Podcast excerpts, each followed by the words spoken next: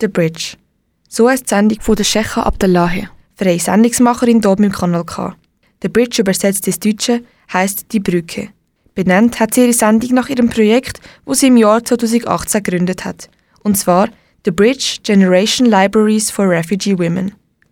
Der Gedanke hinter dem Sendungstitel zeigt auf, um was es bei The Bridge genau geht. I have always described um, my generation in the Sahrawi society as, as a bridge because our mothers, they haven't had um, access to studies, but they still breastfeed us uh, with uh, values and principles and, you know, how to be strong and independent women.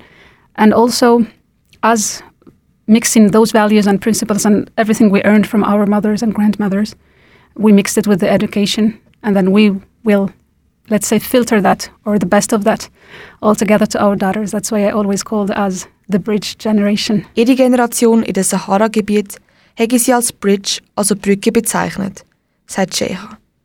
Die älteren Generationen hätten keine Ausbildung können machen. Trotzdem haben sie ihrem Kind ihre Prinzipien und Werte weitergegeben.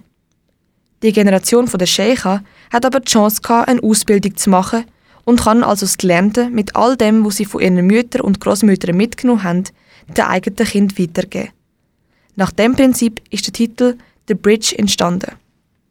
Mittlerweile meint Sheikh aber, dass jede Generation als Brücke zu einer anderen kann angeschaut werden. In ihrer Sendung greift sie vor allem den Feminismus, die Migration und die Integration auf.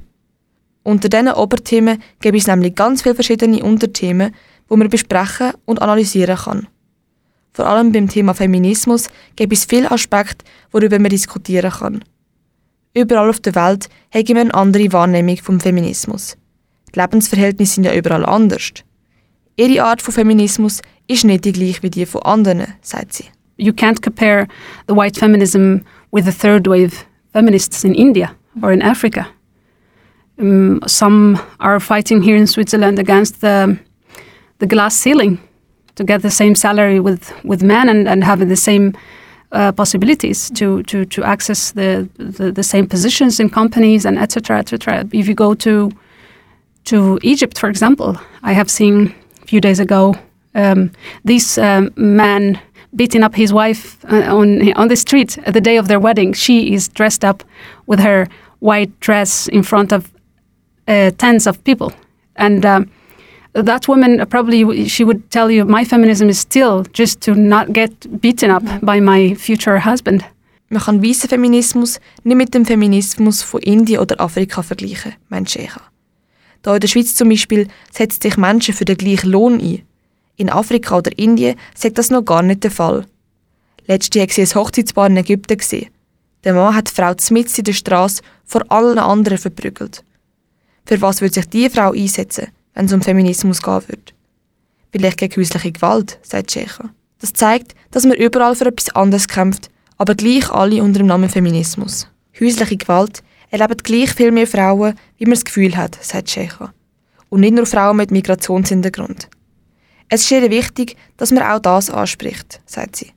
Sie will verschiedene Geschichten von weiblicher Genitalverstümmelung bis hin zur häuslichen Gewalt der Hörerschaft näher bringen, damit man einander besser verstehen kann sich vielleicht mit diesen Geschichten kann identifizieren und etwas versucht dagegen zu machen. That's exactly the idea of the bridge. If I am in a privileged position, it doesn't mean that I have to be blind when it comes to others' rights. If I want something for myself, I have to be honest and fair to want those exact rights for others. Das ist genau das, was ich mit Brücke meine, sagt Sheikha.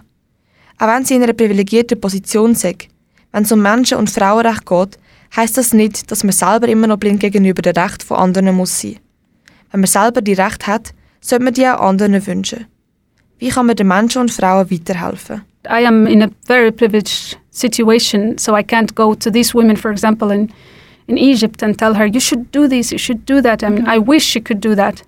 I, I, would rather find a way for her to, uh, to get to know her rights and then she can fight for her rights herself. It's better to understand the other's way of thinking.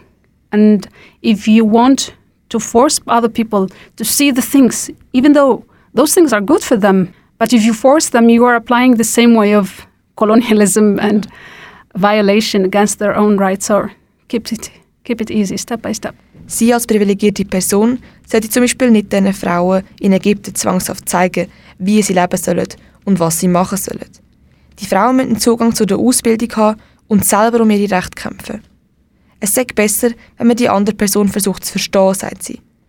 Wenn man die eigene Perspektive der Person versucht zu zeigen und aufzuzwingen, macht man genau das Gleiche wie im Kolonialismus. Das Beste, was man machen kann, ist sich der Situation von anderen bewusst sein und Verständnis zu zeigen. Und das versucht Sheikha Abdullahi auch zu machen und den HörerInnen auch mit einzubeziehen, indem sie einmal im Monat eine einstündige Sendung über so ein Thema macht, wo sie mit Betroffenen oder ExpertInnen spricht.